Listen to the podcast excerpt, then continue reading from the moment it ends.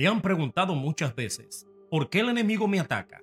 ¿Te has preguntado alguna vez por qué el enemigo te ataca constantemente? La respuesta se encuentra en la palabra de Dios.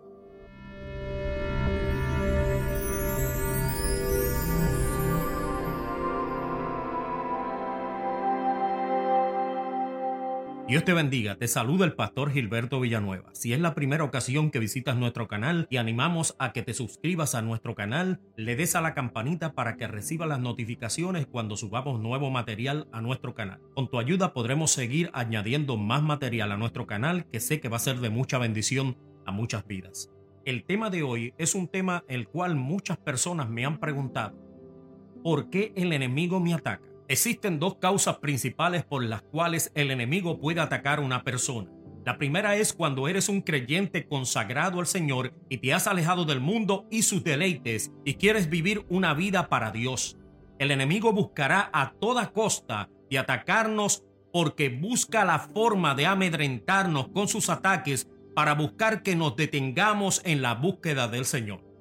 El enemigo siempre buscará la forma de que dejemos a Dios a toda costa. Una cosa debes saber, el enemigo nunca podrá hacer nada sin que Dios se lo permita.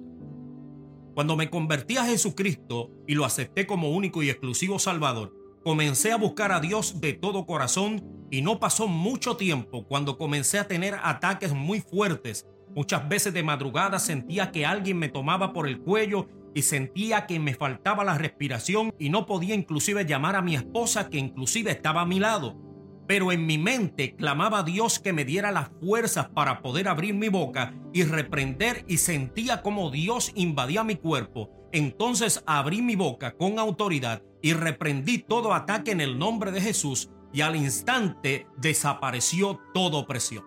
La Biblia dice en Efesios capítulo 6 versículos 12, porque no tenemos lucha contra carne ni sangre, sino contra principados, contra potestades, contra los gobernadores de las tinieblas de este siglo, contra huestes espirituales de maldad en las regiones celestes.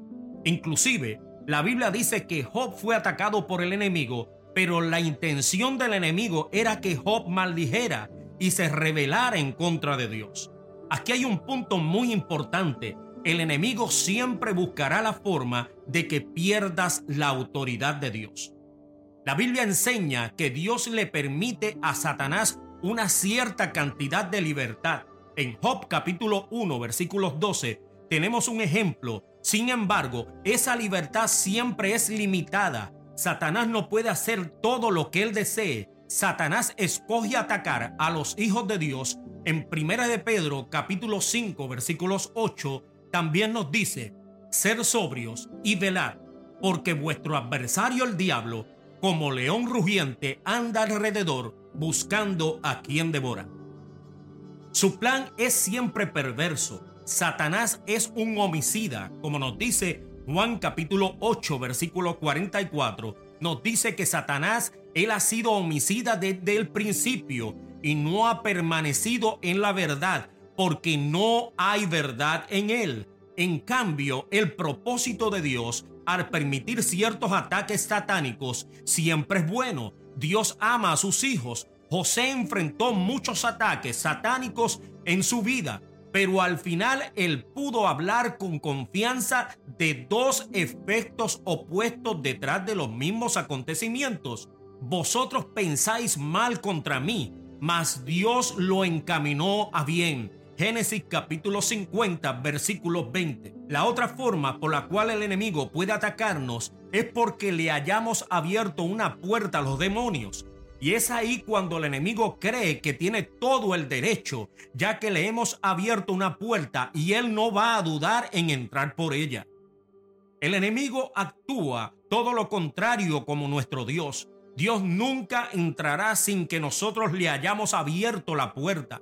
La Biblia dice en Apocalipsis capítulo 3 versículo 20, He aquí yo estoy a la puerta y llamo. Si alguno oye mi voz y abre la puerta, entraré a él y cenaré con él y él conmigo. Dios es un caballero. En cambio, el enemigo solo vino como ladrón, como nos dice Juan capítulo 10, versículo 10. El ladrón no viene sino para hurtar y matar y destruir. El enemigo es selectivo. Él no le interesa a un cristiano tibio sin oración y ayuno.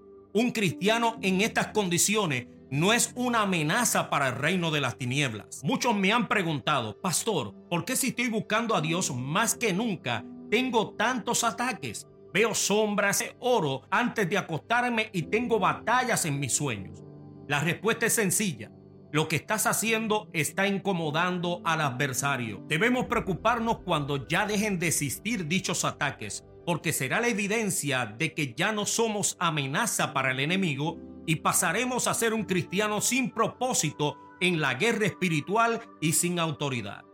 Recuerda, Job peleó una batalla por el simple hecho de ser un siervo del Señor, como nos dice Job capítulo 1, versículo 8 ¿No has considerado a mi siervo Job, que no hay otro como él en la tierra, varón perfecto y recto, temeroso de Dios y apartado del mal?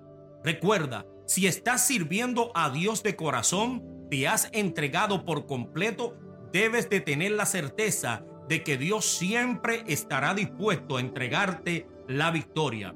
En cambio, si le has abierto una puerta al enemigo, es hora de que hoy hagas un alto y le pidas a Dios que toda puerta sea cerrada al enemigo antes de que sea demasiado tarde. Te animo hoy a seguir hacia adelante como un fiel soldado de Cristo y no te dejes amedrentar por los dardos del enemigo. Tu victoria es segura con Cristo. Si este video ha sido de edificación para tu vida, te invito a que le des like y te suscribas a nuestro canal y le des a la campanita de notificaciones. Así estarás enterado cuando publiquemos en nuestro canal que semanalmente estaremos realizando videos como este y si tienes alguna pregunta o comentario nos los puedes dejar abajo en el área de comentarios y si tienes algún tema que quieras que traigamos con mucho gusto estaremos dispuestos a hacerlo. Que el Señor te bendiga rica y abundantemente.